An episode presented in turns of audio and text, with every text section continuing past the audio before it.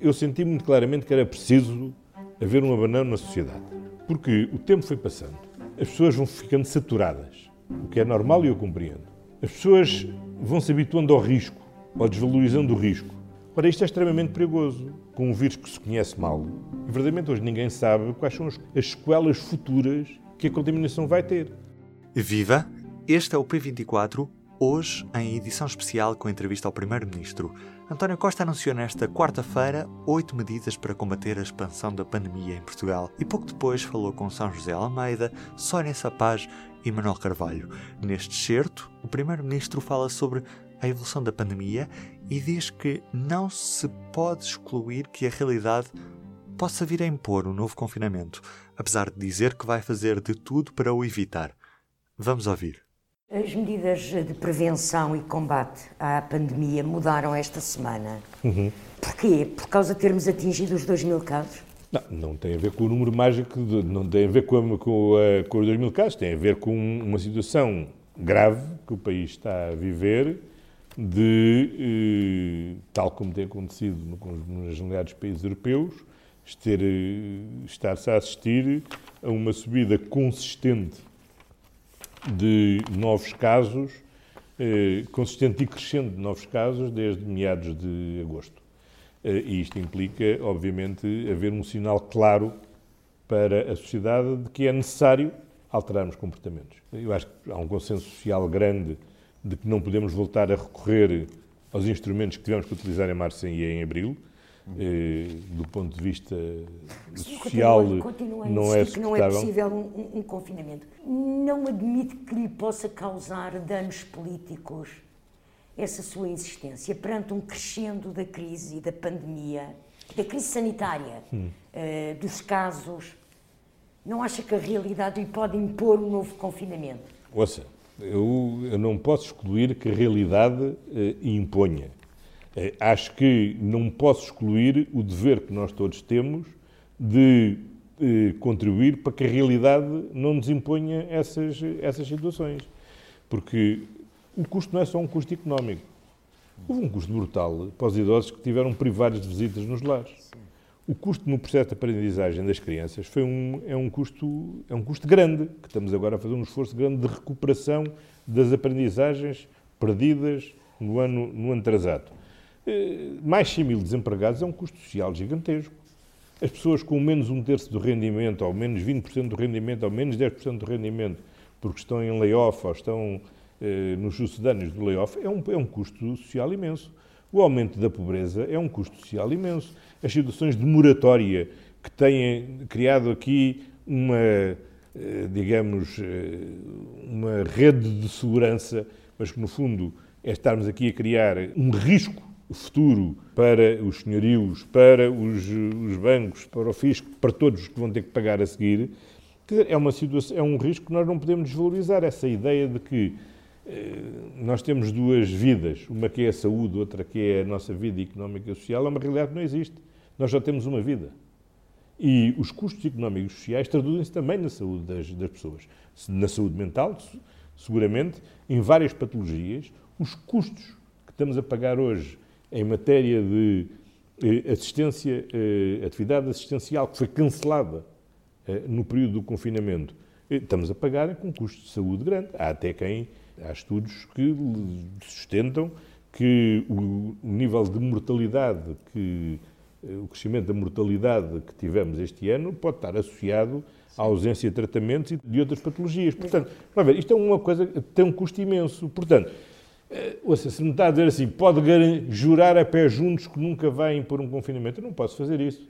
Mas por não, isso é, é questão, estas... não é uma questão de bom senso. Agora, há uma coisa que é claro, nós temos que evitar custo. Custar é uma medidas dessa, dessa natureza. Admite, o Presidente admite... da República tem feito, aliás, apelos para que as famílias se vão organizando na perspectiva do Natal.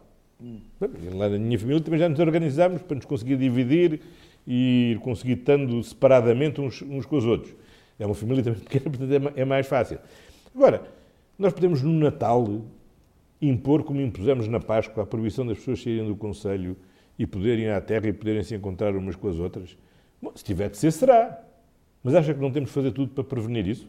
Certo, não é isso que eu mas admito... a, questão, a questão é essa, é que, não é. Mas é que nós não podemos admitir que há uma fatalidade, que há uma fatalidade que, independentemente do que façamos, vamos ter esse...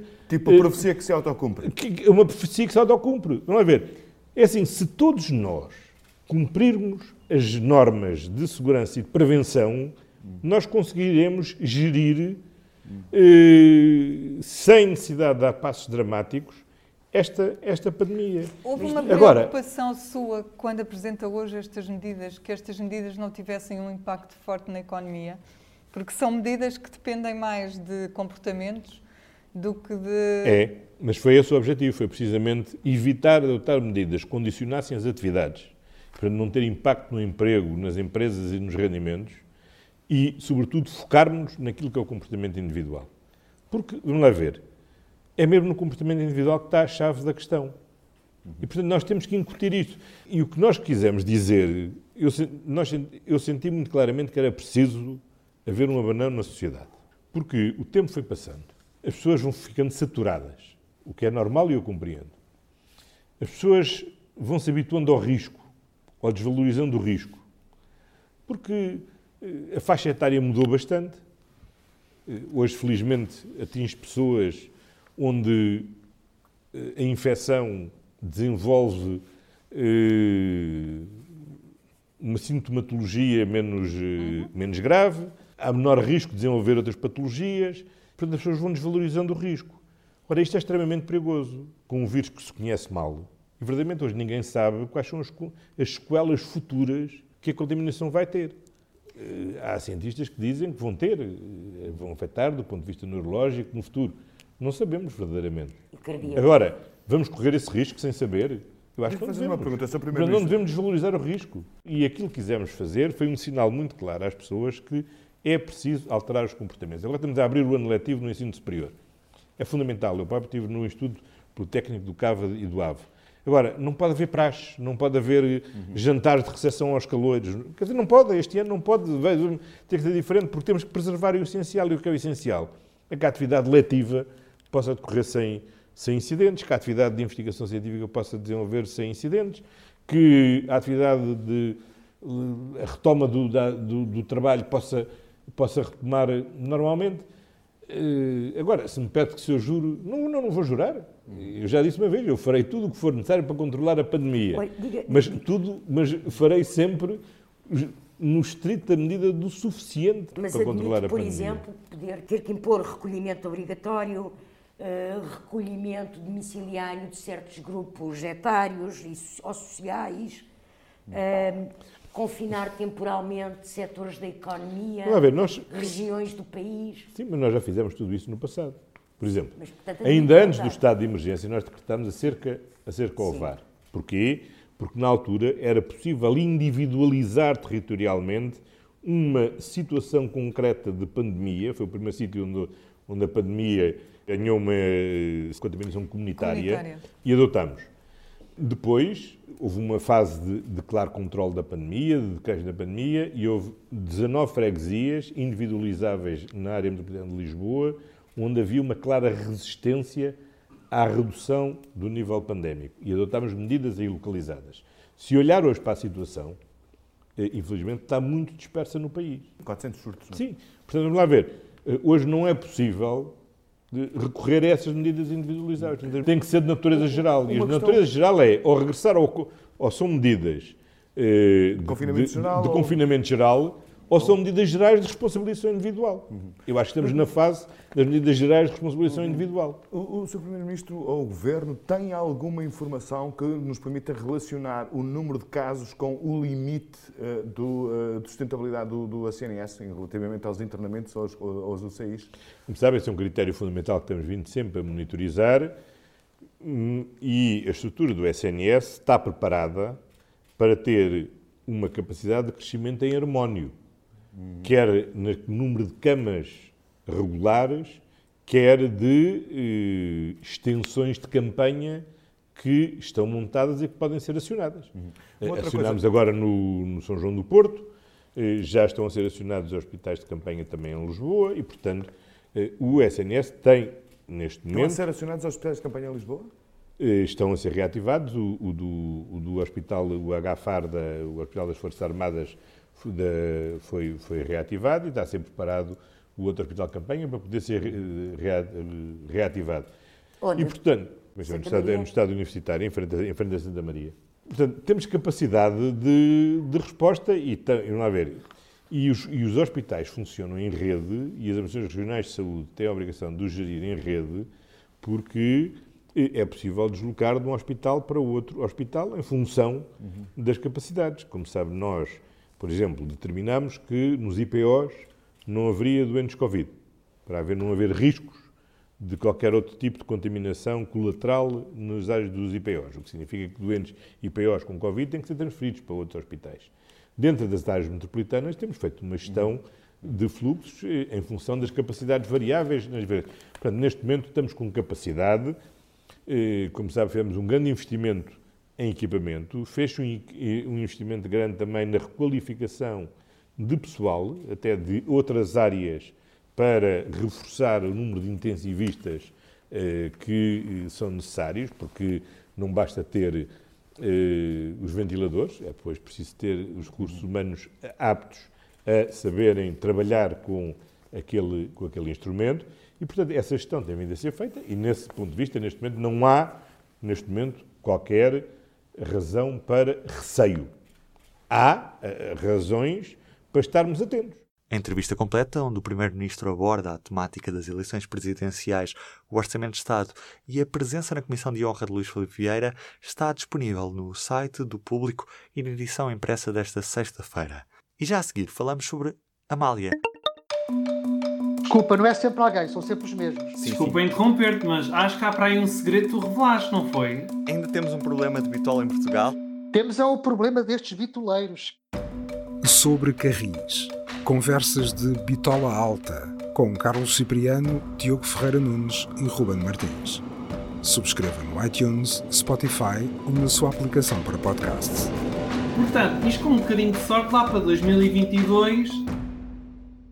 Amália, no ano do centenário do nascimento da Diva do Fado, o público republica as obras Pensar Amália, de Rui Vieira Neri, e Amália dos Poetas Populares aos Poetas Cultivados, de Vasco Graça Moura. Ouvimos neste P24 Rui Vieira Neri. Em 2009, nos 10 anos da morte da Amália, eu organizei para o público uma edição de uma seleção de CDs que era uma espécie de antologia de quase 200 gravações da Amália nos anos 40 e 50, a que chamámos Amália Nossa, e que estavam agrupadas por temas: ciúme, a traição, a saudade, Lisboa, o mundo, para aí fora. E, portanto, ao longo desse, desse, dessa coleção, eu não só fui fazendo um comentário sobre cada uma das faixas, como fiz ao longo desses vários CDs da coleção uma espécie de reflexão sobre a carreira da Amália em vários aspectos.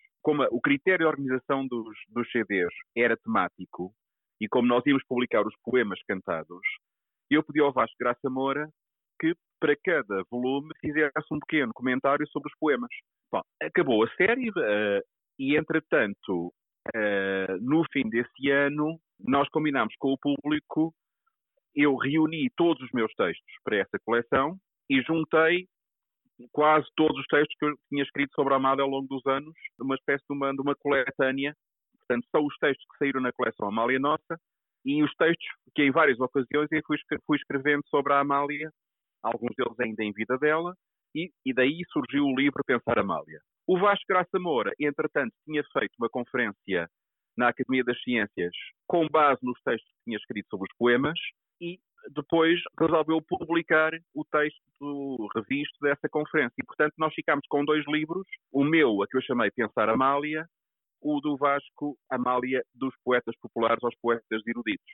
No caso do Vasco, porque de facto é o melhor ensaio que já se fez sobre a poesia que a Amália cantou, e sobre este processo, como é que ela começou por cantar os poetas populares, o Linhares Barbosa, Francisco Radamante, o Carlos Conde, aqueles poetas que vinham do meio do fado, e depois, pouco a pouco, começou a cantar os poetas eruditos, o Pedro Almeida Melo, David Dorão Ferreira, uh, o Manuel Alegre, o José Casário dos Santos, e, portanto, o Vasco analisa com muito, muita finura e com grande conhecimento da, da poesia portuguesa esse processo e o gosto da Amália, a maneira como isso resultou do ponto de vista poético. E eu, pelo meu lado, trabalhei muito sobre estas questões saber, por exemplo, como é que era a voz da Amália, como é que a voz da Amália foi, foi, foi amadurecendo ao longo de, dos, dos 50 anos da carreira dela, como é que começou por ser uma voz ligeira, de soprano, como é que depois ficou uma voz mais espessa no, no, período dos anos 60, como é que no fim da carreira era uma voz muito mais grave e mais encorpada e também já mais ferida, quase contralto. Portanto, é uma discussão da Amália, não do ponto de vista da biografia dela, mas do ponto de vista da voz e da arte da musical e poética da Amália. Fica o convite. A obra de Rui Vieira Neri sai nesta sexta-feira com o público por mais 14,90€ e para a semana será distribuída a obra de Vasco Graça Moura por mais 9,90€ com o seu jornal. Eu sou o Ruben Martins e do P24 é tudo por hoje. Um bom fim de semana para si. Já segue os podcasts do público? Subscreva no iTunes, Spotify ou na sua aplicação para podcasts. O público fica no ouvido.